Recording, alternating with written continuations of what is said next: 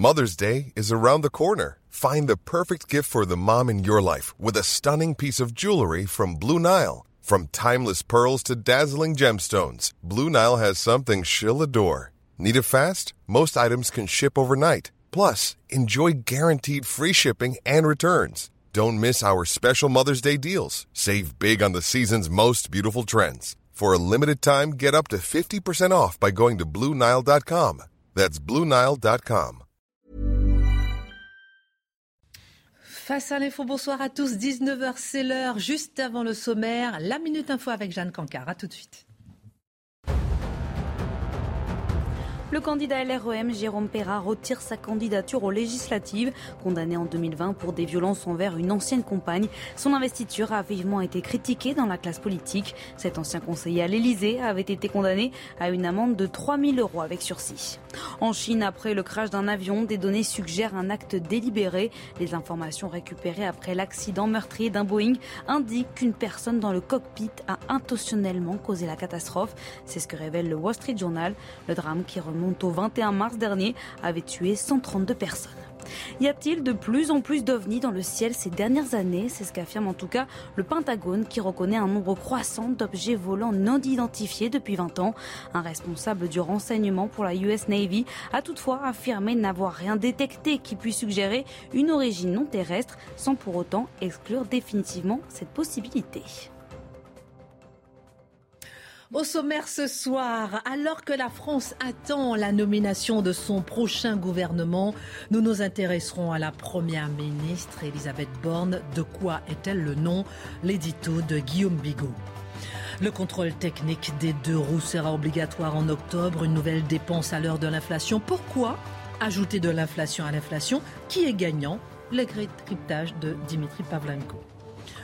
Une femme enceinte de 7 mois violemment agressée à Montpellier pour avoir secouru des adolescentes. Les agresseurs sont des mineurs isolés étrangers. Les profils récurrents des agresseurs témoignent-ils de l'efficacité de nos différentes politiques en matière de sécurité, de justice? L'analyse de Charlotte Dornelas. Il fut sans aucun doute l'un des personnages les plus libres de l'histoire et du XVIIIe siècle en particulier. Pierre-Augustin Caron, devenu de Beaumarchais, auteur d'une des vies les plus accomplies, disparaît. C'est en ce 18 mai 1799. Marc Menon nous évoque la fin du père du barbier de Séville. Deux ans après l'affaire du chauffeur de bus frappé et tué par deux passagers après un contrôle de titre de transport, le parquet visait une qualification pour homicide volontaire. Le juge d'instruction requalifie en homicide involontaire. Comment analyser ce premier pas de justice? Nos éditorialistes réagissent. Voilà, une heure pour prendre un peu de hauteur sur l'actualité avec nos éditorialistes. On commente, on décrypte, on analyse et c'est parti.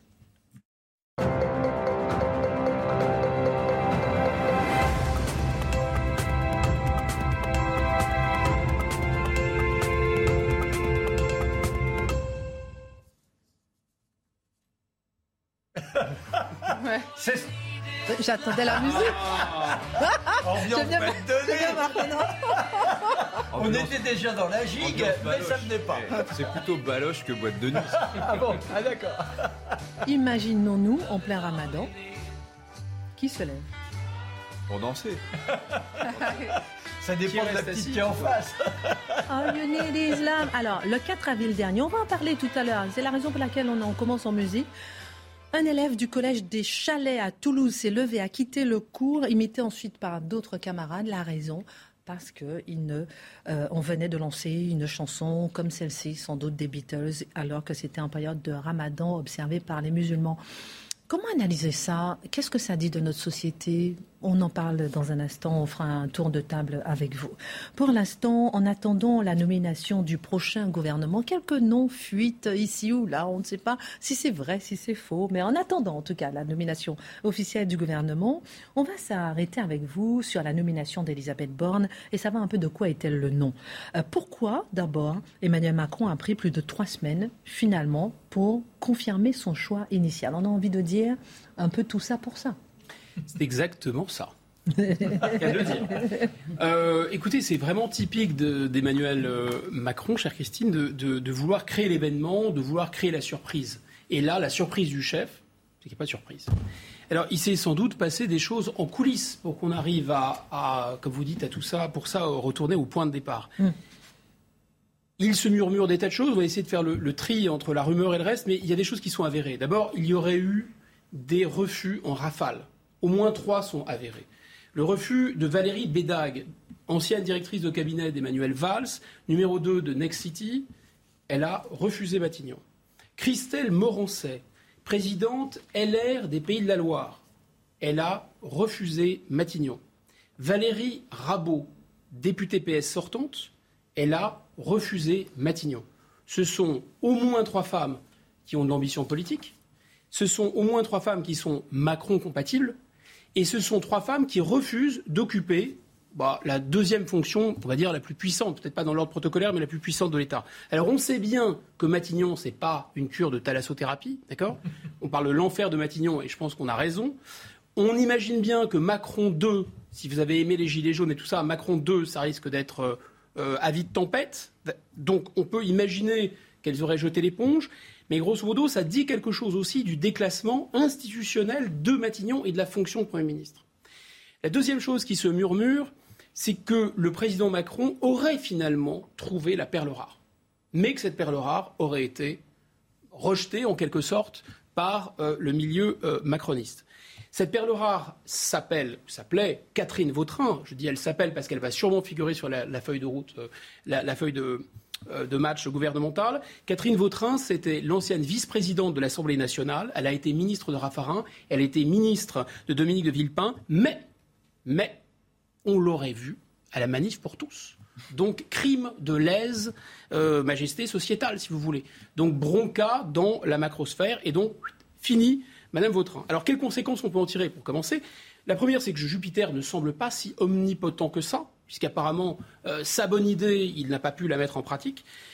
On l'a dit, on redisons-le, Matignon ne fait plus vraiment rêver. Et enfin, il y a quelque chose de la déliquescence disons, des institutions originelles de la Ve République, telles qu'elles ont été pensées au départ. C'est-à-dire que le président ne préside plus, il ne surplombe plus, et il est manifestement déjà dans une sorte de dépendance euh, de son environnement politique futur législatif. Et puis à l'inverse, on peut considérer aussi que le Premier ministre en général, c'est quelqu'un qui a un poids politique, une épaisseur politique, parce que dans les institutions de la cinquième originelle, le Premier ministre est responsable devant le Parlement. Alors c'est toujours le cas, mais c'est la raison pour laquelle il y a quelqu'un qui est lesté d'un poids politique. Et là, on ne peut pas dire que Mme Borne, qui ne s'est pas encore frottée au suffrage universel, elle ait une épaisseur politique ou elle incarne quelque chose de très puissant sur le plan politique. Oui, c'est ce que j'avais dit d'ailleurs, puisqu'on avait vécu la nomination en direct, et je vous pose aussi la question, mhm. avec le recul, c'est quand même pas la première fois sous la Ve République qu'un Premier ministre est choisi pour ne pas faire d'ombre. Ça, c'est même un classique. On peut dire que c'est devenu une figure de style sous la Ve République, même si, confrontant euh, les, craintes ou les fantasmes aux faits, les craintes sont celles des présidents de la République qu'un Premier ministre leur fasse de l'ombre. Les faits, c'est que sur 25 Premiers ministres, il y en a 7 qui ont l'idée de se présenter candidat directement au candidat à la candidature. Il n'y en a que deux qui sont parvenus à leur fin, deux qui sont passés de Matignon à l'Élysée, et encore jamais en quittant Matignon pour aller directement à l'Élysée. Donc je pense que la crainte n'est pas vraiment fondée. Mais néanmoins, vous avez parfaitement raison. Comme il était d'usage de nommer des poids lourds, soit déjà des gens qui étaient confirmés politiquement, des poids lourds politiques, soit des gens qui une fois nommés parce qu'ils ont une personnalité éclatante, parce qu'ils prennent la lumière, deviennent des personnalités politiques, donc font trop d'ombre au président, et donc on les remplace, les présidents les remplacent par des fidèles ou des techniciens, parfois les deux. Donc on a eu Pompidou, par exemple, qui a été écarté par Charles de Gaulle, il commençait à faire de l'ombre, et Charles de Gaulle l'a remplacé par Couve de Murville, un diplomate. On a eu Jacques Chirac, nommé par Valéry Giscard d'Estaing, commençait à faire de l'ombre à Valéry Giscard d'Estaing, donc il a été remplacé par le meilleur économiste de France, Raymond Barre. On avait un Michel Rocard qui pesait trop politiquement aux yeux de François Mitterrand et donc qui a été remplacé par Édith Cresson, fidèle d'entre les fidèles. Et donc, il arrive d'ailleurs aussi, autre cas de figure, que des personnages qui sont justement choisis pour ne pas faire d'ombre, comme vous le disiez, finissent de toute façon par exister par eux-mêmes, alors qu'on n'a pas prévu que. Et ça, c'est un peu la malédiction des Édouards, si j'ose dire. Édouard Balladur, il a été mis là pour ne pas trahir l'ami de 30 ans, et vous savez ce qui est arrivé, et Édouard Philippe, voilà, qui, d'après les indiscrétions dans la presse, aurait fumé euh, les vapeurs euh, du port du Havre parce qu'il s'imaginerait un destin lui-même. Donc en fait, finalement, le quinquennat, le quinquennat, évidemment, a abouti à ce mécanisme d'abaissement institutionnel de Matignon, parce que le quinquennat, pas rentrer dans le détail, mais grosso modo, fait du président un peu un super Premier ministre qui rentre dans la mêlée, dans la bataille, et donc fait du Premier ministre quelqu'un qui est une sorte de directeur de cabinet. Et c'est ce qui permet, depuis le, quinquennat d'ailleurs, de nommer un peu des nobody. C'est-à-dire de nommer des gens qui n'étaient pas très connus avant, mais qui, une fois passé quelques années ou quelques mois à Matignon, ne sont pas plus connus ou ils n'arrivent pas plus à imprimer ou à prendre la lumière.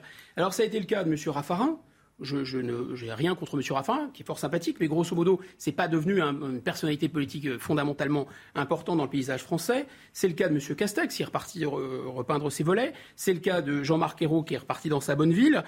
Euh, donc en fait, si vous voulez, est-ce que Mme Borne, c'est quelqu'un qui va prendre la lumière? Je pense qu'on a déjà un peu la réponse, parce que Mme Borne, elle est là depuis cinq ans déjà. Elle a occupé trois ministères et pas des moindres, et que cinq ans plus tard, il y a un sondage IFOP qui révèle que 45% des Français ne savent pas qui est Madame Borne. Donc je ne pense pas que ce soit, on s'aventure pas trop, il faut lui laisser bien sûr sa chance, en, disant que c'est quelqu'un qui va probablement devenir une vedette en quelque sorte. Vous savez, c'est Winston Churchill qui avait la dent très dure, il était très féroce contre un de ses rivaux qui s'appelait Clément Attlee, et il disait un taxi vide s'est arrêté devant le 10 Downing Street, et Clément Attlee était à l'intérieur, mais personne n'en est sorti. Donc voilà, c'est un peu l'idée. On verra. Alors, que dit finalement le profil, le CV en fait de Madame Borne du choix politique d'Emmanuel Macron? Bah, ça, je ne vais pas vous surprendre. D'abord, c'est une femme et il fallait absolument que ce soit une femme. Et je sais bien que l'époque considère que c'est un argument euh, très puissant et très important. De mon point de vue, je pense que même si le pouvoir politique est symboliquement toujours lié au masculin, comme il est symboliquement lié, disons, à une forme de sagesse, donc euh, à, des anciens, à des gens qui ont un certain âge, le pouvoir politique, dans les faits, en réalité, il n'a ni sexe ni âge. Et ceci depuis toujours. Catherine II euh, était la tsar de toutes les Russies. Euh, on se fichait complètement qu'elle soit une femme. Alexandre le Grand n'avait pas 30 ans quand il était à la tête du plus grand empire du monde. Donc finalement, le pouvoir n'a ni sexe ni âge. Donc je pense que c'est plutôt un gadget sociétal. Ensuite, on nous explique que cette femme, c'est une femme de gauche, peut-être avec une sorte de particule, de gauche. il y a. Ah, il fallait pas dire ça. Pardon, excusez-moi. Euh, il y a tout de suite, il faut tout de suite préciser que c'est une gauche, disons, assez originale. C'est une gauche qui privatise la SNCF, c'est une gauche qui diminue les droits indemnisation des chômeurs, etc. C'est une gauche, on va dire, tendance Davos. Voilà, on n'est plus dans la gauche de gouvernement, on est dans la gauche de bonne gouvernance euh, bruxelloise. Donc, quand même une gauche assez paradoxale. Mais je pense que le plus significatif, c'est tout de même le fait que ce soit une techno. Et non seulement une techno, vous savez, en France, pour nous, les technos, ce sont les énarques. Et là, c'est intéressant, ce n'est pas une énarque, c'est une polytechnicienne. Et d'ailleurs, il y a une de nos confrères, Louis Cuneo, dans Le Point, qui a titré euh, La revanche des X, la revanche des polytechniciens, sous-entendu, sur les énarques. Mm. Alors, qu'est-ce qu'on peut en dire? Ce sont des gens qui aiment les chiffres, ce sont des matheux, les polytechniciens. Et ils peuvent effectivement, on comprend bien, être fascinés par le modèle d'équilibre on dit pur et parfait d'offre de demande, donc le fameux, si vous voulez, la boîte noire du libéralisme économique, parce que c'est un modèle mathématique, c'est même un modèle de physique à l'origine, et que c'est très satisfaisant pour l'esprit. Ça n'a pas nécessairement grand rapport avec la réalité, mais au moins, pour un esprit mathématique, c'est très satisfaisant, c'est fascinant. Et on sait qu'elle est très libérale. Deuxièmement, c'est une ingénieure, une ingénieure du corps des ponts et chaussées. Ça, c'est pas rien. Et cet ingénieur des ponts et chaussées, ça garantit quand même une rigueur, ça garantit une efficacité, une volonté d'agir je pense qu'on pourrait dire que c'est un Premier ministre qui va avoir l'envie d'être conforme, de bien faire les choses à l'intérieur d'un cadre. C'est un Premier ministre ISO, si vous me passez l'expression. euh, c'est ISO 9001, Madame Borne, ou 9002. Bon.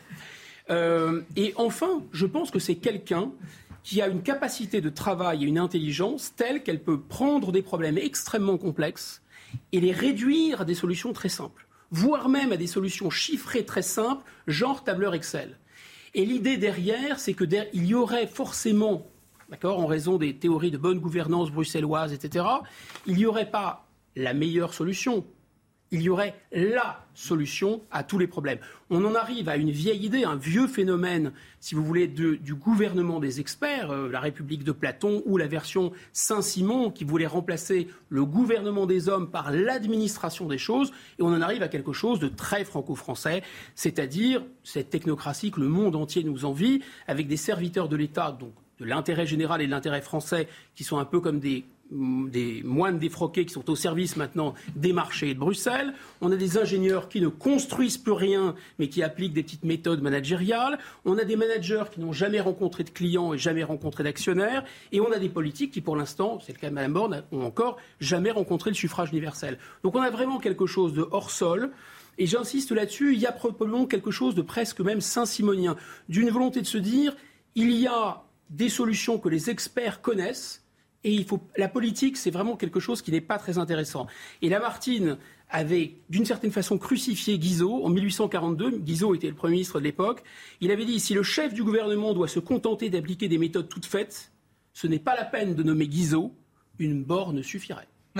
C'est vrai ou pas? C'est pas moi, c'est Lamartine. Ah,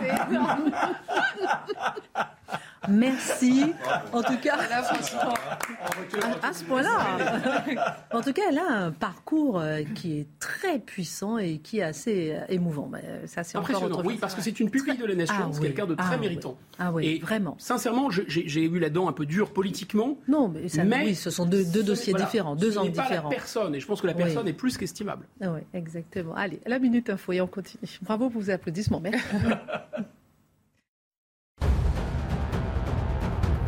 En Ukraine, le soldat russe jugé pour crime de guerre a plaidé coupable. Le combattant a reconnu aujourd'hui l'ensemble des faits qui lui sont reprochés. Il est accusé d'avoir abattu délibérément un civil de 62 ans le 28 février dernier dans le nord-est de l'Ukraine. C'est le premier procès de ce type et probablement le premier d'une longue série depuis le début de l'offensive russe en Ukraine. Au total, plus de 12 000 crimes de guerre présumés ont été signalés. En France, Anne Hidalgo lance sa bataille du périphérique à Paris où les arbres remplaceront une voie de circulation. La maire de Paris a présenté aujourd'hui son projet controversé de transformation du périph' emprunté chaque jour par un million d'automobilistes. L'ex-candidate PS à la présidentielle se lance dans ce projet sans le feu vert préalable de l'État. Prudence en Gironde, la baignade est déconseillée dans le département après une série de noyades. La préfecture prévient, les conditions de baignade sont particulièrement dangereuses. Depuis dimanche dernier, sur les plages du département, trois personnes sont décédées et une est toujours portée disparue.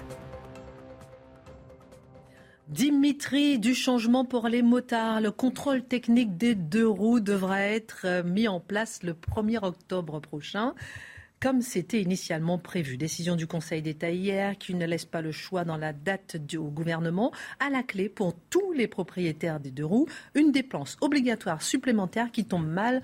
Pourquoi vous souriez, mon cher Dimitri Je vous dis, je vais faire mon Pierre Chasseret, là, 40 millions de, Là. Non, mais c'est vrai, ça tombe ah quand même mal, une dépense en pleine inflation ah ben ça, vous avez, vous avez raison. Euh, c'est 3 millions et demi de gens qui circulent à deux roues en France. Hein. À peu près un tiers sur des 50 cm3, les petits scooters, un tiers sur des 125 et un tiers sur des, plus gros cubes.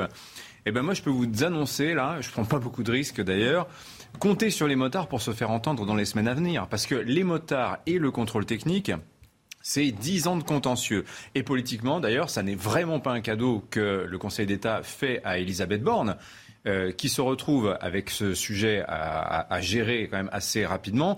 Et en fait, la, Première ministre, elle est entre le marteau et l'enclume. Vous avez d'un côté le Conseil d'État, saisi par trois associations écologistes, donc Respire, Râle Scout et Paris sans voiture. Je pense que tout est dit quand même, rien que dans le nom des associations. Et de l'autre côté, vous avez le mouvement motard, bah, qui est bien connu quand même pour sa capacité de mobilisation et qui l'avait prouvé il y a un an avril-mai 2021, précisément sur la question du, euh, du, contrôle technique. Alors d'où ça vient cette idée de soumettre les deux roues à un examen régulier comme les voitures? On se dit comme ça, a priori, bah, bah, ça va dans le sens de l'histoire, c'est normal après tout. Hein. Mais pourquoi ça coince? C'est ça la question. Alors là, il faut revenir dix ans en arrière, en 2012. À l'époque, la Commission européenne lance le projet d'imposer le contrôle technique à tous les deux roues dans toute l'Union européenne dans le but, vertueux évidemment, d'améliorer la sécurité des usagers. Hein. si ça peut faire baisser le nombre de morts, tant mieux. Alors la France à l'époque est contre. On est en 2012, hein. ça n'est pas anodin. On est en pleine crise de la zone euro, on est en pleine crise économique, on se relève appel de 2008. Donc déjà, le gouvernement français a quand même cette petite intuition à l'époque que l'idée d'une dépense de 160 à 80 euros obligatoire tous les deux ans pour le contrôle technique qui pose déjà des soucis hein, avec euh, la voiture, hein, c'est peut-être pas une très bonne idée. Euh, mais le Sénat, quand même, découvre euh, lors de son examen de cette, proposition de règlement européen, eh bien que ce règlement s'appuie sur trois rapports qui sont signés par DECRA. DECRA, qui est un des leaders européens du Contrôle technique. Ah. C'est quand même formidable. Et ces rapports de DECRA, à l'époque, affirment que près d'un accident de moto sur 10, 8% pour être précis, euh, est lié à une défaillance technique de la moto ou du scooter. 1 sur 10, c'est quand même beaucoup. Hein. Alors même qu'un autre rapport, alors lui, celui-là certifié sans conflit d'intérêt, qui date de 2005, donc c'est 100% sans conflit d'intérêt. Voilà, voilà. Euh, dit que cet autre rapport, qui s'appelle le rapport MAIDS, M-A-I-D-S, dit que l'accidentalité des deux roues n'est lié à un problème d'entretien du véhicule que dans 0,5% des cas. On passe de 1 sur 10 à 1 sur 200. C'est pas tout à fait la même chose. Alors s'en suivent deux années de discussion entre la France et Bruxelles. Et en 2014, l'Union européenne euh, bat en retraite sans le dire. Elle décide de reporter la mise en place du contrôle technique obligatoire des deux roues au 1er janvier 2022 au plus tard. Mais surtout, elle laisse la possibilité aux États membres de ne pas le mettre, de le faire entrer en vigueur à condition de prendre des mesures pour faire baisser l'accidentalité des deux roues. Donc il y a une porte de sortie. Alors voilà les années passent. On arrive à l'année dernière, 2021. Et là, c'est le Parlement européen qui revient à la charge et qui émet un vœu pour généraliser le contrôle technique à l'ensemble des pays européens. Bref, ce qu'on avait discuté sept ans en arrière, en 2014, c'est pas grave, on oublie, on laisse tomber on impose le contrôle technique. Et là encore, il y a un beau rapport qui vient appuyer le vœu du Parlement européen. Parlement, alors ce rapport, il, a été, il se base sur les données d'une province espagnole, uniquement sur des 50 cm3, donc des petits scooters, voilà, et qui est encore une fois sponsorisé par DECRA, le leader européen du contrôle technique, mais aussi le Comité international pour l'inspection technique automobile, qui est le lobby du secteur. Bon, cette fois, alors le problème, c'est que cette fois, la France, l'année dernière, hein, la France est pour le contrôle technique des deux roues. Il n'y a plus de sénateurs pour dire non. Euh, et là, le mouvement motard se met en colère, mobilisation en avril-mai. Alors le gouvernement, qui est quand même toujours inquiet d'une résurgence du mouvement des Gilets jaunes, se dit peut-être qu'il va falloir faire quelque chose. Et le 9 août 2021, donc il y a moins d'un an, le gouvernement décide par décret de reporter l'introduction du contrôle technique du 1er janvier 2022 à 2023. Et puis un petit peu plus tard, il va dire finalement on suspend. On va, le gouvernement informe la Commission européenne qu'il va chercher des mesures alternatives. Et c'est ce décret qu'a annulé le Conseil d'État ce matin en disant eh ben non, il va falloir appliquer le contrôle technique comme prévu au 1er octobre 2022. Voilà l'histoire. Alors c'est intéressant de vous voir insister sur le poids du lobby du contrôle technique pour le rendre obligatoire. Bah oui, parce qu'évidemment, vous avez bien compris que c'est le scandale de cette affaire. C'est que toute l'argumentation au nom des vies, au nom euh, de faire baisser la mortalité sur les routes, très bien. Qui peut être contre? Évidemment. Le problème, c'est quand tout cela s'appuie sur des données qui sont forcément euh, biaisées. Euh, quand, quand, mm. les données sont signées de ceux qui ont un intérêt financier à l'affaire. Bah, je veux dire, c'est comme si le lobby du pain au chocolat euh, lançait sur la table, sur la place publique, un rapport prouvant que c'est excellent pour la santé, qu'il faut en manger trois fois par jour. Mm. Vous voyez, c'est du, du même genre, d'absurdité finalement. Alors même qu'il existe quand même, je, vous l'ai dit, une... oui, ça fait deux fois que je parle du pain au chocolat. En c'est un C'est pas vrai, c'est pas. Monsieur Un pain au chocolat là, c'est 400 calories. En fait, ce que vous voulez. Hein, c'est le comportement alimentaire qui est pas bon, pas le produit. le produit n'est pas incriminé. voilà. Et il y a plein de données qui montrent qu'en fait, l'utilité du contrôle technique pour les deux roues n'est absolument pas justifiée. Le patron de la mutuelle des motards, 265 000 sociétaires, c'est quand même un bel échantillon. Hein.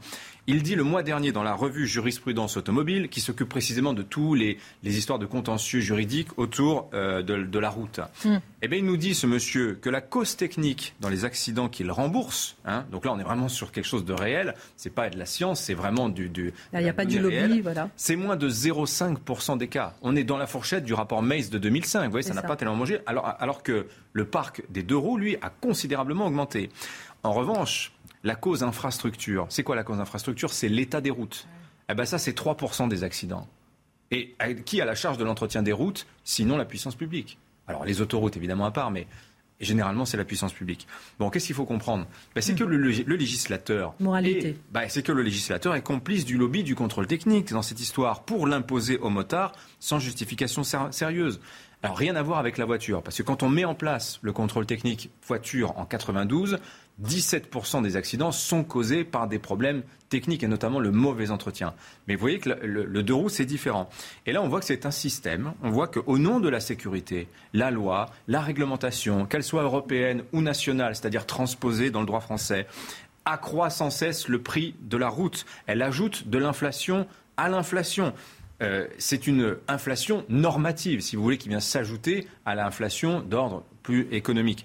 Vous prenez la voiture, année après année, c'est pareil. On ne, on ne fait qu'allonger la liste des équipements de sécurité, hein, toujours, obligatoire. Au 1er juillet 2022, par exemple, vous avez une trentaine de dispositifs dans votre voiture qui vont être obligatoires pour les voitures neuves, hein, je s'entends.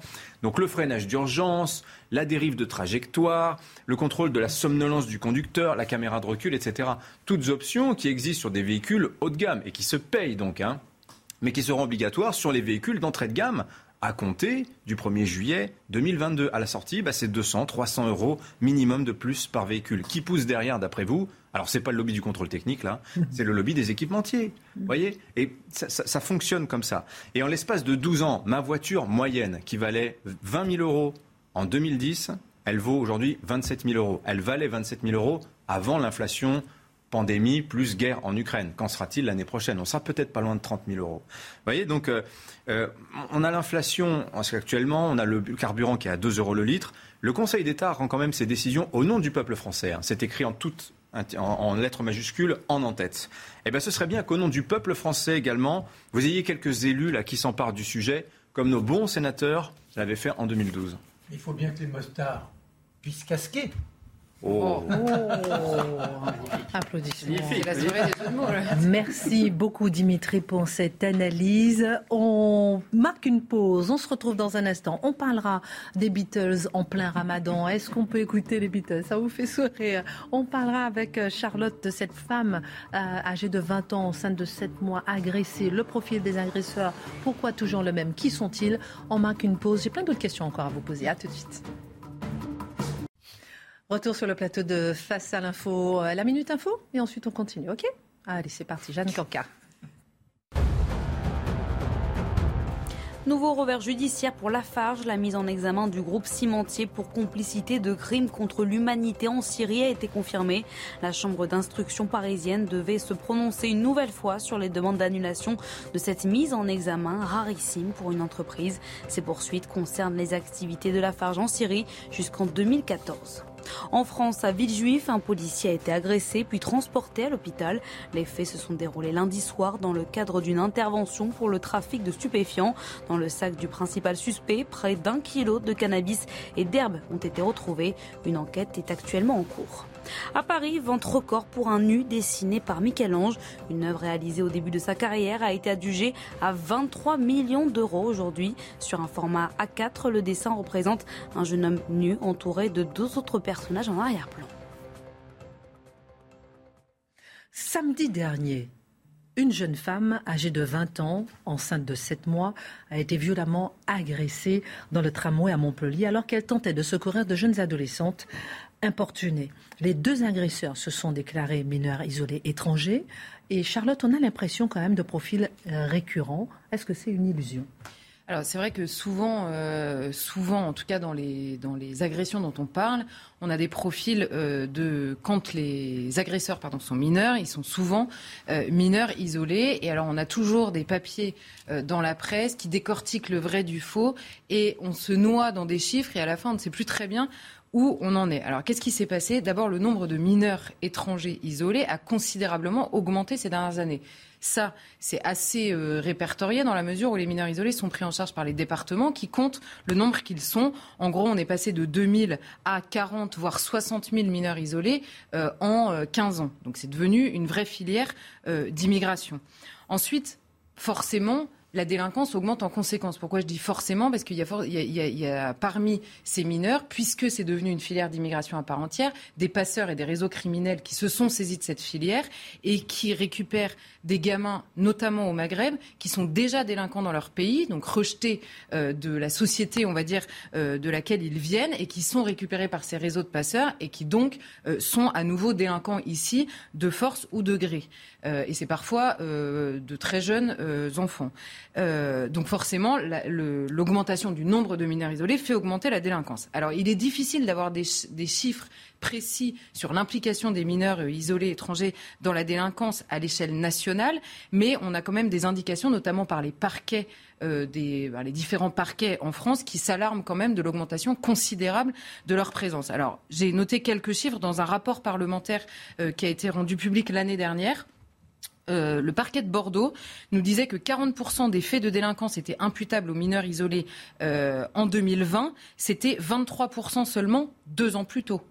Donc de 23%, on passe à 40%. Le parquet de Paris... Quatre ans plus tôt. Euh, non, parce que c'est les chiffres de 2020. Le rapport est sorti en 2021, ah. mais ce sont les chiffres de 2020. D'accord.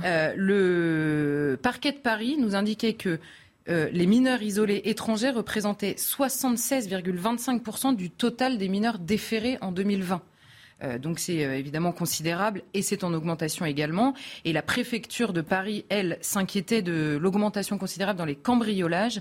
On est passé de 3 à 29% de mineurs non accompagnés ou isolés euh, étrangers mmh. dans le total des mises en cause entre 2016 et 2020. Donc là, c'est en 4 ans. Vous voyez, il y a une augmentation considérable. Et le mmh. rapporteur LREM de ce rapport parlementaire disait dresser le profil type parmi les mineurs isolés du mineur isolé délinquant. Et là, je le cite, le portrait type, c'est un maghrébin, 16-17 ans, en rupture totale avec son pays et sa famille, fracassé par son parcours migratoire, mmh. polytoxicomane, qui est dans une délinquance de subsistance, qui vole au sein d'une bande pas très bien organisé. C'est le rapport LREM hein, qui dit ça. Là, c'est le rapporteur, LREM. Ça a été fait par un, député euh, LREM et un autre LR. Là, en l'occurrence, c'est le LREM qui parle. Donc, pourquoi est-ce qu'il y a une différence de euh, perception sur leur implication dans la délinquance? Vous avez des policiers qui vous disent ils sont euh, la majorité de la délinquance des mineurs qu'on a, et puis des éducateurs qui vous disent mais attendez pas du tout, calmez-vous, c'est une toute petite proportion. Les deux ont raison. En réalité, c'est simplement que les délinquants sont minoritaires parmi les mineurs isolés. En revanche, les mineurs isolés délinquants sont extrêmement majoritaires parmi les mineurs délinquants. Vous voyez ce que je reprenez, veux dire? Reprenez, Je reprends. Hmm. Les mineurs délinquants, dans l'ensemble en France, la majorité de ces mineurs délinquants sont des mineurs étrangers isolés. En revanche, si vous prenez comme totalité les mineurs étrangers, Là, pour le coup, les délinquants sont minoritaires. Hmm. Donc les deux euh, sont vrais, mais l'un n'empêche pas l'autre. C'est-à-dire hmm. qu'on a un gros problème de délinquance euh, des mineurs en général qui augmente et de la proportion de mineurs euh, étrangers là-dedans. Le problème, c'est que cette question de la délinquance, elle s'ajoute à un problème qui est plus large sur la question des mineurs isolés. Pourquoi? D'abord, on a une aide sociale à l'enfance qui est absolument débordée déjà naturellement. Et vous imaginez bien que s'ils prennent des dizaines de milliers d'enfants en plus qui sont étrangers à leur charge, hmm. c'est au détriment de tous les enfants qui ont besoin d'un suivi. Et vous avez des éducateurs qui vous disent, il y a des gamins qui sortent, ils ne sont pas capables de vous donner le nom de leur éducateur pour la bonne et simple raison qu'ils ne l'ont jamais rencontré. Donc évidemment, ça, ça, engendre des problèmes euh, énormes. Ensuite, c'est un coût en constante augmentation. On est passé de quelques millions d'euros à 2 milliards l'année dernière, juste pour prendre en charge les mineurs euh, étrangers cette fois-ci. 2 milliards? 2 milliards. 2 milliards l'année dernière. Et on considère que c'est 50 000 euros par an et par mineur euh, étranger en l'occurrence, donc 2 milliards l'année dernière. Et on a évidemment ce problème de délinquance. Et s'ajoute par-dessus tout ça la question des faux mineurs isolés. Donc, alors là, c'est l'ancienne patronne des policiers de l'agglomération parisienne qui parle dans ce rapport et qui dit, ouvrez les guillemets, il n'est pas exagéré d'imaginer qu'à minima la moitié des mineurs non accompagnés qui se prétendent âgés de 16 ou 17 ans dans l'agglomération parisienne sont en réalité âgés d'au moins 18 ans. On retrouve les mêmes chiffres que donnent les départements sur les arrivées en France. Pourquoi est-ce que les gens se déclarent mineurs s'ils ne le sont pas? Il y a deux avantages énormes. Sur la politique d'immigration, pour rester en France, vous êtes mineur, vous ne pouvez pas être expulsé. évidemment, sur la justice, la justice des mineurs étant plus clémente que la justice des majeurs. Et euh, là, en l'occurrence, cette jeune femme a été agressée par deux, euh, deux hommes. Il y en a un, les deux se sont déclarés mineurs euh, non accompagnés. Il y en a un qui a été, euh, à qui enfin, qui a été reconnu comme ayant 16 ans, l'autre a été reconnu comme identifié en tout cas comme majeur. Pourquoi ce mensonge? Alors pourquoi ce, mensonge? En fait, il y a, euh, enfin pourquoi est-ce que en gros euh, on a beaucoup de, de, de majeurs pardon, qui se déclarent mineurs quoi qu'il arrive. Parce que la France a signé, alors dans les années 90, la Convention internationale relative aux droits de l'enfant, qui vous dit que n'importe quel mineur doit être pris, s'il n'est pas accompagné de sa famille, doit être pris en charge par l'État. N'importe quel mineur, qu'il soit français ou étranger, importe pas au vu de cette convention internationale. On comprend très bien l'idée initiale et l'intention euh, extrêmement louable de départ. Euh, c'est-à-dire qu'un mineur a besoin évidemment euh, d'être pris en charge. Le problème, c'est que évidemment, les réseaux de criminels, notamment de passeurs, se sont saisis de la chose, puisque ensuite, c'est au département, premièrement, et à l'État ensuite, de prouver que la personne n'est pas mineure. C'est ça. Et puis alors là, et ça euh, coûte cher. D'abord, ça coûte extrêmement cher et en plus, ça n'est pas fiable, donc contesté devant la justice. Donc quand vous avez en clair une personne qui arrive en France, elle vous dit je suis mineure. Euh, alors il y a des gens euh, qui arrivent en France, vous avez des témoignages complètement dingues, hein, des gens qui ont à vue de nez 45 ans et qui vous disent je suis mineur. Vous êtes obligé de le croire. Non mais vraiment. Donc vous êtes obligé de le croire initialement. Donc qu'est-ce qui lui arrive quand il arrive en France? Il arrive, il va se présenter, il est présenté à l'aide sociale à l'enfance. Alors d'abord ah, au département, pardon, qui, a en charge l'aide sociale à l'enfance. Devant le département, il y a une étude pour savoir, parce qu'ils ont des faux documents, et ils ont tous les mêmes actes de naissance. C'est là qu'on comprend qu'ils sont pris en charge par des réseaux très bien organisés. Donc ils arrivent, si le département déclare qu'il est mineur après enquête, il est pris en charge par l'aide sociale à l'enfance. S'il est majeur, il peut faire un recours. Et donc là, c'est la justice qui prend le relais. Donc, une fois arrivé devant la justice, s'il est déclaré mineur par la justice, il est placé à l'aide sociale à l'enfance. S'il est déclaré majeur, il entre dans le processus éventuel de régularisation. En gros, on ajoute des clandestins aux clandestins, et là, vous savez, on en a déjà suffisamment parlé. Une fois que le pas est franchi, une fois que le pied est mis en France, vous avez de bonnes chances d'y rester. Alors, il y a deux bonnes nouvelles dans toute cette, euh, dans toute cette, euh, ce, constat un peu euh, alarmant. La première, c'est qu'il y a un fichier d'aide à l'évaluation de la minorité qui a été nationalisé. C'est-à-dire que quand les départements rentrent quelqu'un qui a été débouté, par exemple, de la minorité, après les études et après le passage devant le juge, il y a un fichier qui est désormais national. Jusqu'à maintenant, ça ne l'était pas parce qu'il y avait des départements qui, par idéologie, refusaient que soit nationalisé ce fichier-là, parce que évidemment c'est une manière pour un État euh, fasciste de vouloir expulser des gens qui, qui sont mineurs et qui méritent notre protection. Donc ce fichier a été euh, adopté. La deuxième plutôt bonne nouvelle, c'est la réforme de la justice des mineurs. Euh, parce qu'il y a une chose assez positive, c'est que vous savez, le, les audiences ont été découplées, c'est-à-dire qu'il y a une première audience immédiate où on reconnaît ou non la culpabilité du mineur, et ensuite l'audience qui est un peu plus tardive, on lui donne la sanction. Alors bon, c'est toujours pas formidable, mais au moins il sait directement s'il est coupable. Et entre les deux audiences, vous avez une mise euh, à l'épreuve, on va dire. Donc le mineur, s'il sait qu'il est coupable, le temps d'avoir sa sanction, il a plutôt intérêt à bien se tenir. En tout cas pour ceux euh, qui sont euh, sensibles, on va dire, à la question de la justice, ça peut les remettre dans le droit chemin. Reste maintenant à durcir la politique pénale, mais là, best projet. Alors peut-on cependant imaginer que ces agresseurs soient expulsés étant donné ce qu'ils ont fait pour le majeur et pour le mineur, qui deviendra justement bientôt majeur alors pour le mineur, c'est interdit, parce qu'évidemment, avec cette Convention des droits de l'enfant, il est absolument interdit, quoi qu'il arrive, d'expulser un mineur. Donc vous voyez bien d'où la nécessité de faire la différence entre les mineurs et les majeurs. C'est extrêmement important. Alors il y a une expérimentation qui a été mise en place sous le gouvernement euh, précédent euh, avec le Maroc avec l'idée que si jamais les enfants sont identifiés comme marocains, que les Marocains les reconnaissent comme tels, euh, qu'ils puissent être placés non pas à l'aide sociale à l'enfance française, mais à l'aide sociale à l'enfance marocaine. Donc c'est une expérimentation qui est en cours avec ce seul pays qui a accepté euh, de la mener. Sinon, c'est absolument impossible s'il est mineur. Donc comme ça, c'est réglé. Et la deuxième chose, c'est euh, s'ils deviennent majeurs. Et là, s'ils deviennent majeurs, on rentre dans la question de, vous savez, on vous notifie une obligation de quitter le territoire français et derrière. Vous le quittez si vous voulez bien. Donc, euh, bon, en général, euh, il n'y a pas grand monde qui le, qui le quitte. Donc, non seulement c'est problématique sur le terrain de la délinquance, mais même sur la question de la maîtrise euh, de l'immigration. Et en dernier point, c'est un manque, en gros, c'est une, un manque cruel de justice. D'abord pour ces enfants eux-mêmes, parce que franchement, il y en a qui sont dans des situations, moi j'aime bien les gens la main sur le cœur qui nous disent c'est notre devoir de les sauver. Euh, aller voir un peu de plus près quelle est leur vie euh, quand ils sont entre les mains de ces passeurs, c'est pas humain du tout en fait. Donc on les accueille de rien du tout. Euh, ensuite, c'est un manque de justice élémentaire pour les enfants français qui méritent d'être correctement pris en charge par l'aide sociale à l'enfance parce qu'ils en ont besoin. Et c'est un manque évidemment de justice à la fois pour les Français sur la question de la maîtrise de l'immigration et enfin pour les victimes quand ces mineurs euh, sont délinquants. Donc c'est une question qui devrait être prise à bras le corps Merci. et qui est malheureusement un peu euh, délaissée parfois. Merci beaucoup pour toutes ces précisions sur les mineurs qui ne sont euh, souvent donc ni mineurs ni isolés. Il fut sans doute l'un des personnages les plus libres de l'histoire et du XVIIIe siècle en particulier, Pierre-Augustin Caron, qui est devenu de Beaumarchais. Alors, euh, il est auteur d'une des, vies les plus accomplies. Il disparaissait en ce 18 mai 1799. Alors, vous n'avez pas tout nous raconter parce que vraiment c'est. Ah mais, la preuve, c'est qu'il disait lui-même. Mais la fin du barbier, la fin du père du barbier de Séville. Il disait lui-même. Qu'est-ce qu'il disait, lui-même Si le temps se mesure par les événements qui le remplissent, j'ai au moins 200 ans. Que c'est ah.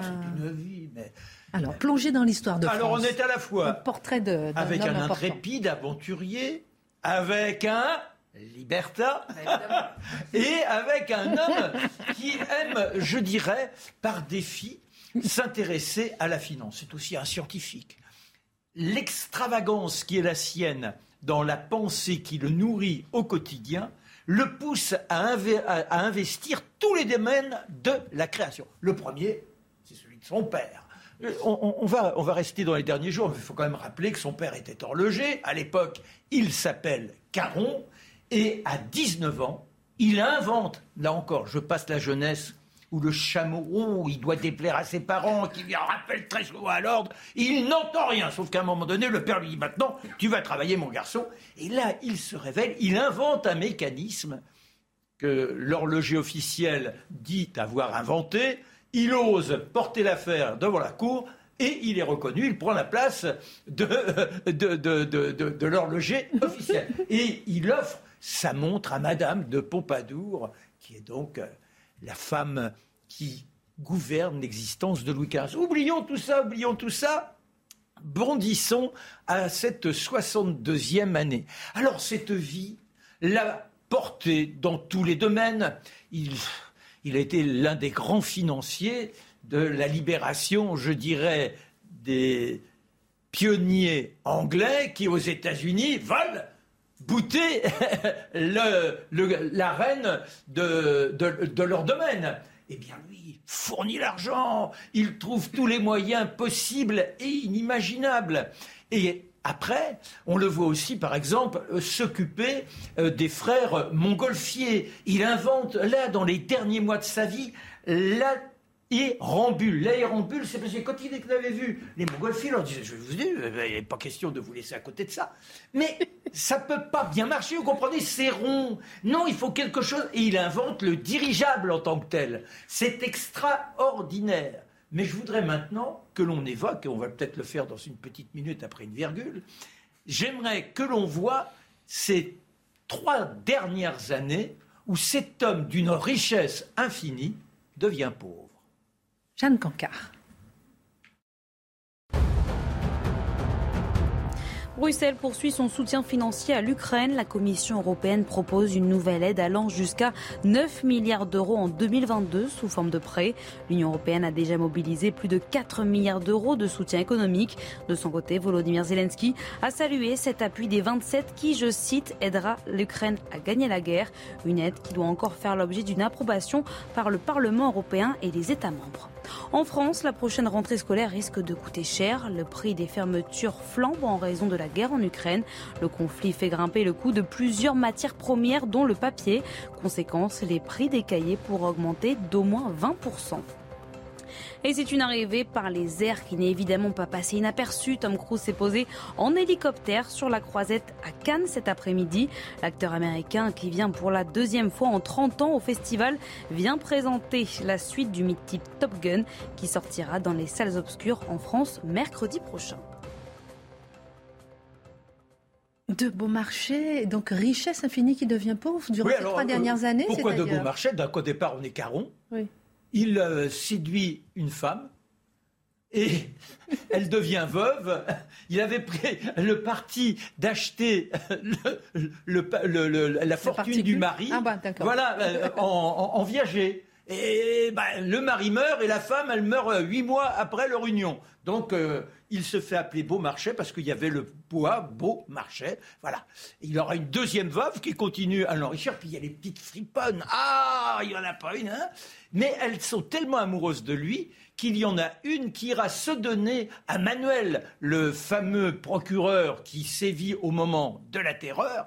Et au moment où il risque d'être exécuté, eh bien, elle s'offre à Manuel pour qu'il puisse échapper au bourreau revenons à ces dernières années. Un dernier trafic d'armes, mais pour le bien de la France, c'est-à-dire qu'il a cherché à aller acheter des armes autrichiennes pour que les armées françaises puissent affronter tous ceux qui essaient de contrecarrer notre révolution. Malheureusement, il va à Londres, il essaie de tout négocier. Là encore, il se retrouvera en prison parce qu'on l'accuse d'être un émigré lorsqu'il est à Londres. Heureusement, il y a Danton qui se finira par l'aider, il revient. Et au moment où la révolution éclate, il est en train de faire ériger un palais merveilleux à côté du faubourg Saint-Antoine plus d'un hectare, 200 fenêtres, des bosquets, des petits ponts chinois, c'est gigantesque, plus de 30 domestiques, sa femme, sa fille, sa sœur, et on est là, et malheureusement, quand la Bastille tombe, ils sont aux fenêtres et ils voient l'événement. Mais cet homme de liberté, il l'a viscéralement au corps, il comprend presque les uns et les autres, même si c'est comme celui qui se dit que bah, les manants qui vont comme ça s'agiter, c'est pas terrible. Il fait bonne figure, il euh, permet de créer un hospice, etc., etc. Donc là, on est encore dans la fortune, et puis il va tout perdre car il est accusé de détournement. Et le voilà réfugié à Hambourg, il est émigré, alors ça veut dire quoi?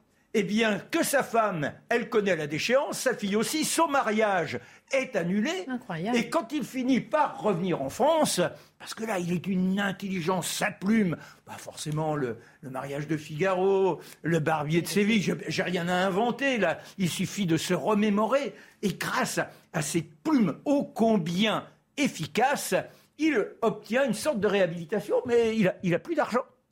Il n'a plus rien. Alors il, arrive comme toujours le sens des affaires. Là, il dessine ce qui deviendra le pont Sully. Il invente la caisse d'escompte qui deviendra la Banque de France. Et on le voit dans Paris avec Follette. Oh, la petite Follette, elle est mignonne comme tout. Elle est là toute guillerette à côté de son maître. Et il est écrit sur, sur son collier Je suis Follette, j'accompagne Beaumarchais et nous habitons sur le boulevard. oui, oui, oui, oui, oui, la, petite chienne. Il se remarie, puisqu'il avait été divorcé, il se remarie. Là encore, c'est une sorte d'accomplissement, mais tout ça a fini par l'user. Il envisage d'en demander à Talleyrand de le repulser dans les affaires. Talleyrand qu'il a rencontré à Hambourg quand il était parmi les pestiférés et qu'il avait faim. Et malheureusement, un matin, alors qu'il est encore dans tous les projets, ce bouillonnement créatif, tac, il est fauché. Et c'est la fin de ce beau marché que rien jamais n'arrête. Pourquoi rien jamais n'arrête? Eh Bien un jour, l'un de ses valets, qui le voyait se précipiter vers la cour où il avait été, euh, et, dont il avait été écarté, lui dit mais Monsieur, vous êtes joyeux? Mais il dit oui, oui, je suis joyeux. De nouveau, de nouveau, je vais m'inventer les épreuves de la vie. C'est ce qui nous permet de créer de nouveaux rôles et donc eh bien, il faut être en liberté. C'est quand même extraordinaire. Méditons ces mots de Beaumarchais et quand le moral fléchouille un peu, hop, on repart, guillerait, sans avoir follette, à ses basques. Merci beaucoup pour cette page euh, sur Beaumarchais. Merci à Marc Menant. Euh, ça nous fait penser à Mathieu Bocoté euh, qui n'est pas là toute cette semaine. Juste une pensée, parce qu'il n'est pas là toute cette semaine. Je pense à... Il nous regarde. Hein. Il, il nous regarde. Il est à Montréal toute la semaine. On le retrouve la semaine prochaine. Guillaume Bigot l'a remplacé ce soir. Voilà. Je pense à Mathieu parce que lui, il a toujours, il reçoit toujours des cravates. Vous recevez toujours des, stabilos. Vous recevez des livres. ça fait moi. C'est un appel. il est presque à la. Charlotte, elle reçoit tout le temps des boucles d'oreilles. Et moi, je reçois de temps en temps des fleurs. Je vais juste montrer que j'ai reçu quand même un beau bouquet de fleurs. presque aussi belle que vous. Oh, c'est gentil comme tout. Vous reviendrez demain Et je voudrais dire merci à tous ceux qui m'offrent des fleurs. En tout cas, c'est euh, le, fondateur du Psychodon qui s'occupe de la santé mentale et je suis très contente. Euh, on a encore deux sujets. Deux sujets, deux tours de table. Juste avant, le 4 avril dernier, un élève du collège des Chalets, je le disais tout à l'heure à Toulouse, s'est levé. Il quitte le cours, imité par d'autres camarades. Pourquoi? Parce que leur professeur de musique venait de lancer une chanson des Beatles alors que la période du ramadan était observée par les musulmans. Qu'est-ce que cela dit de notre société aujourd'hui? Est-ce un événement ou pas du tout? Guillaume Bigot. Si, si, c'est un événement, mais ce n'est pas celui qu'on croit. C'est-à-dire, je ne pense pas du tout que ce soit spectaculaire qu'un adolescent soit dans la provocation. Ce n'est pas spectaculaire non plus que des islamistes essaient d'avancer leurs pions. Ce qui est assez frappant, c'est qu'ils rentrent euh, dans, quelque chose qui est complètement déliquescent. Le fait que des adultes s'alarment, mobilisent tout un dispositif, trois sociologues, quatre psychologues, une cellule laïcité, parce qu'il y a un gamin de 14 ans qui a essayé de choquer les adultes, c'est fou. Et qu'on s'ingénie à ressembler exactement, trait pour trait, au portrait que font de nous les islamistes, c'est-à-dire des gens qui ont peur, euh, qui tremblent, qui s'alarment au moindre problème, etc., qui, qui ne peuvent même pas dire euh, fermement non, d'ailleurs, euh, de faire respecter leurs règles et leurs valeurs comme étant intangibles. C'est ça que les islamistes disent de nous. Mais quelle est cette attitude qui consiste à discuter avec un adolescent de 14 ans qui provoque il a rien, On n'a rien à discuter. C'est comme ça, ça ne lui plaît pas, il, reste ici. Et puis, oui, il est puni, point. Oui, mais sauf que ça fait des années euh, tel euh, cours de sciences naturelles, il n'est pas question, ça m'offusque, etc., etc.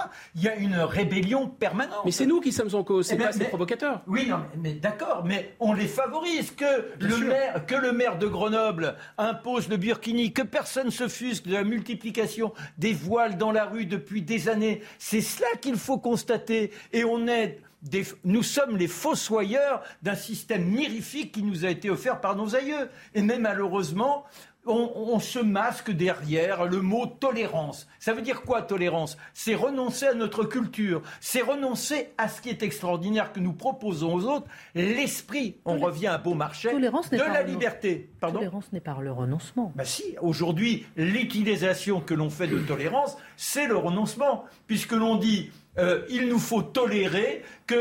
L'intolérable. Voilà. N'oubliez pas, moi quand j'ai commencé dans le journalisme, jamais on n'aurait annoncé le ramadan. Jamais on n'aurait annoncé la fin du ramadan. Aujourd'hui, c'est une obligation.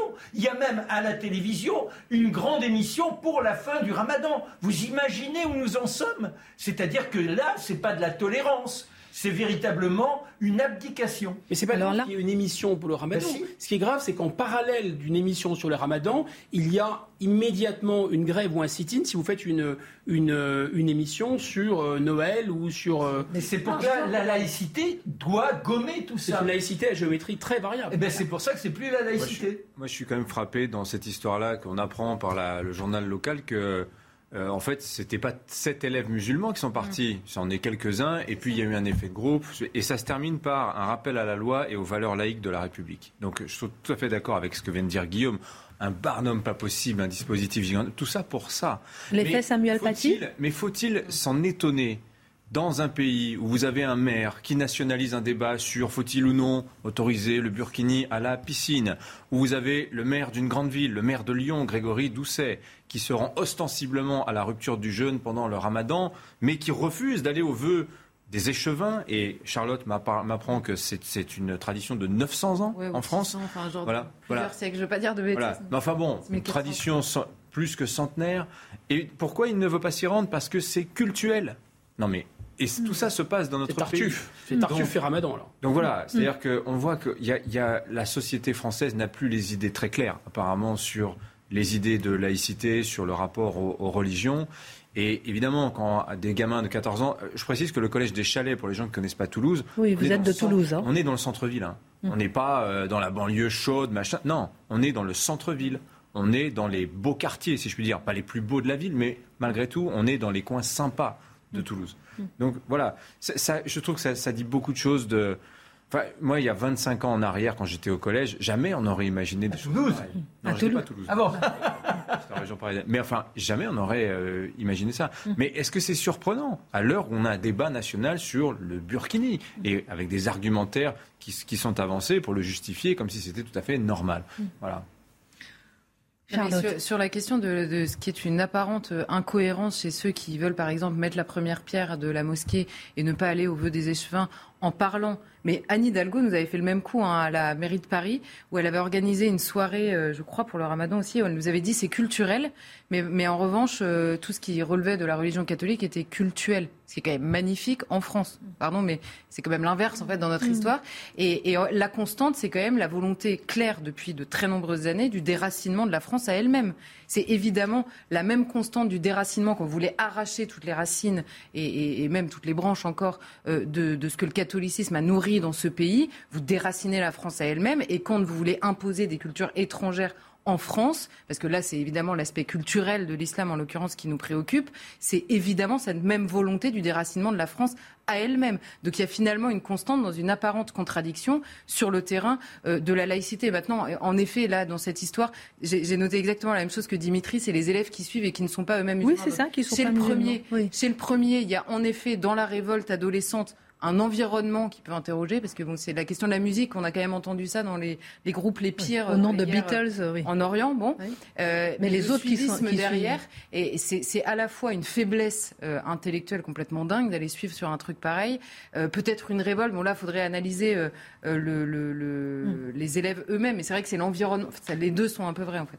La France noyée dans sa tolérance, en tout cas.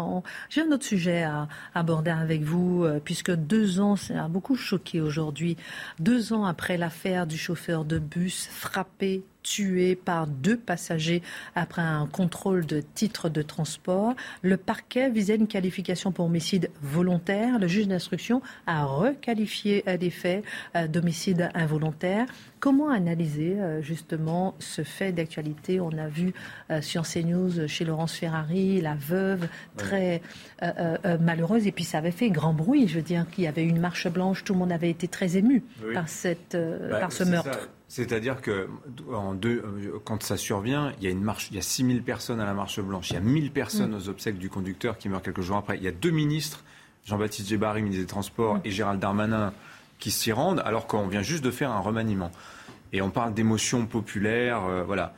On, montre que ce n'est pas un événement privé, c'est quelque chose de public. Et que fait la justice quand elle décide de requalifier euh, les faits et donc que ce soit jugé par une cour criminelle et plus par une cour d'assises bah, c'est qu'en fait, on, enlève les jurés, on enlève le jury populaire. Donc symboliquement, je trouve que ça dit très... Ce sont cinq juges professionnels qui vont juger euh, ces, deux hommes et non plus un jury populaire. Donc je trouve que la, symbolique est quand même incroyable dans cette décision. Guillaume Bigot. Par-delà les faits qui, justifient euh, effectivement euh, peut-être la requalification, mais enfin, voilà, la symbolique est incroyable. Bon, on va marquer une pause et puis je vous donne la parole. Une, une pause avec Jeanne Cancaré, on revient.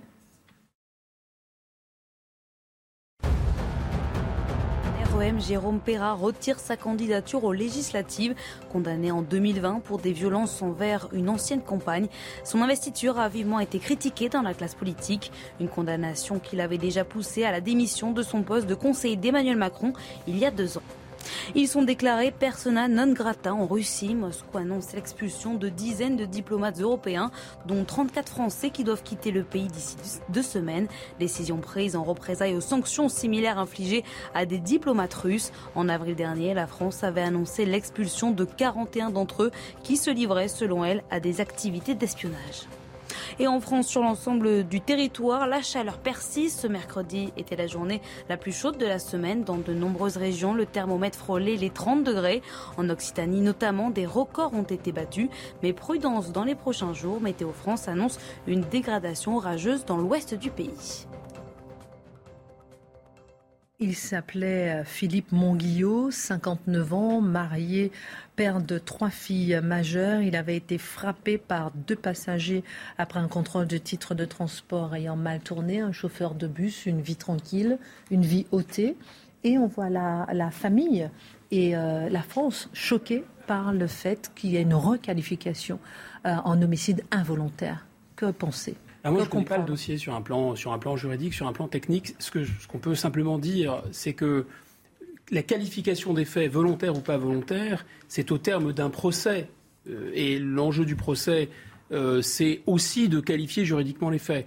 Donc simplement, c'est le fait que, effectivement, l'enjeu symbolique est très fort de savoir s'il y a un jury populaire qui va pouvoir, autrement dit, s'il y a la potentialité qu'il y ait une dimension volontaire dans ce, dans ce qui était un, quasi un massacre. Enfin, ils l'ont vraiment euh, oui, passé complètement. il est resté longtemps dans le coma. Euh, ils l'ont euh, massacré. Ils l'ont massacré pour un regard, je crois, parce qu'il demandait à, à un port du masque, etc. Non, non, non, non. C'est pas ça. un titre de transport. Titre de, titre de transport. Enfin, grosso modo, cet homme est mort du fait d'avoir fait son métier. D'avoir fait son métier, tout simplement, tout simplement. Et là, on va vers une requalification, vers une justice et vers. on en parle tous les soirs ici, vers une sorte d'allègement déjà. ce, soir, ce jour-là. Il aurait dû ne faire comme s'il ne se passait rien dans son bus. Oui, non, mais c'est pas possible. C'est là, euh, vous vous rendez compte on, chipote, disons, on, s'interroge sur la suite de ce drame épouvantable. Mm. Mais on devrait surtout s'interroger sur le fait que tous les jours, on a des situations qui sont rapportées et on est confronté à l'abominable. Les dossiers sont là, pile. Donc il est temps quand même que l'on prenne ça en considération. Il est temps que euh, on, a oublié pendant toute la campagne de parler de la sécurité. Qu'est-ce qui fait que des gamins de 24 ans aient perdu toute humanité, qu'ils soient capables de se ruer sur une personne et de tomber dans la sauvagerie la plus abjecte? C'est quelque chose d'inouï. Et c'est là-dessus qu'il faut travailler. Euh, bah, parce qu'à la fin, euh, malheureusement, ça ne change rien. Une vie détruite, une famille détruite et c'est surtout que, bon, évidemment, je n'ai pas accès au dossier non plus, donc c'est toujours un peu compliqué. Mais en revanche, on nous dit, certains nous disent depuis tout à l'heure, le juge d'instruction a pris cette décision, lui, il connaît bien le dossier, il sait de quoi il parle. Je rappelle quand même que le parquet a immédiatement fait appel. Oui, immédiatement. Et le parquet connaît aussi très bien le dossier. Donc déjà, c'est un argument qui tombe de lui-même. La, la, deuxième chose, c'est que le juge d'instruction explique, en tout cas de ce qu'on a compris, que ce qui s'est passé, c'est que cet homme a été roué de coups. Ensuite, il s'est relevé, il est remonté dans son bus pour essayer de se protéger. Ils sont revenus lui taper dessus. Et en gros, c'est le dernier coup qui compte. Et le dernier coup, on lui met un coup de poing, il tombe. Et donc le juge dit c'est la chute qui est mortelle et non pas le coup. Alors moi, je veux bien. Non, mais c'est vraiment. Alors là, c'est le, le problème du droit dans toute sa splendeur. C'est-à-dire, on va découper toute la scène. Parce que vous pensez bien que le premier coup, ils se sont dit entre le premier et le deuxième, faut laisser un truc, et puis le deuxième, il va le faire tomber. Non, ça va. Quand vous venez à plusieurs massacrer quelqu'un, que vous ayez l'intention initialement le matin, vous le vend de tuer quelqu'un ou pas, quand vous le massacrez de coups, vous avez l'intention de le tuer. C'est d'ailleurs, je note l'énorme différence avec à chaque fois qu'un flic euh, euh, donne des coups et que lui se dit en état de légitime défense, les juges font exactement la même chose dans l'autre sens. Oui, mais non, parce que la première balle, d'accord, mais la deuxième, comme si tous ces gens-là, que ce soit les agresseurs ou les victimes, pouvaient réfléchir d'une seconde à l'autre et changer tout à une situation. Ça me paraît hallucinant et quand on se souvient de la, conférence de presse du procureur au moment des faits, c'était clairement un massacre, quoi. Il n'y a aucun doute. Et au nom de la seule exactitude juridique, j'ai l'impression que c'est vraiment la, la forme plutôt que le fond, la lettre et plus d'esprit. En fait, vous voyez le tronc de la démocratie, mais c'est un tronc mort, il n'y a plus de sève. Merci euh, beaucoup à tous pour cette émission. Tout de suite, Pascal Pro, et on se retrouve demain à 19h. Merci à tous.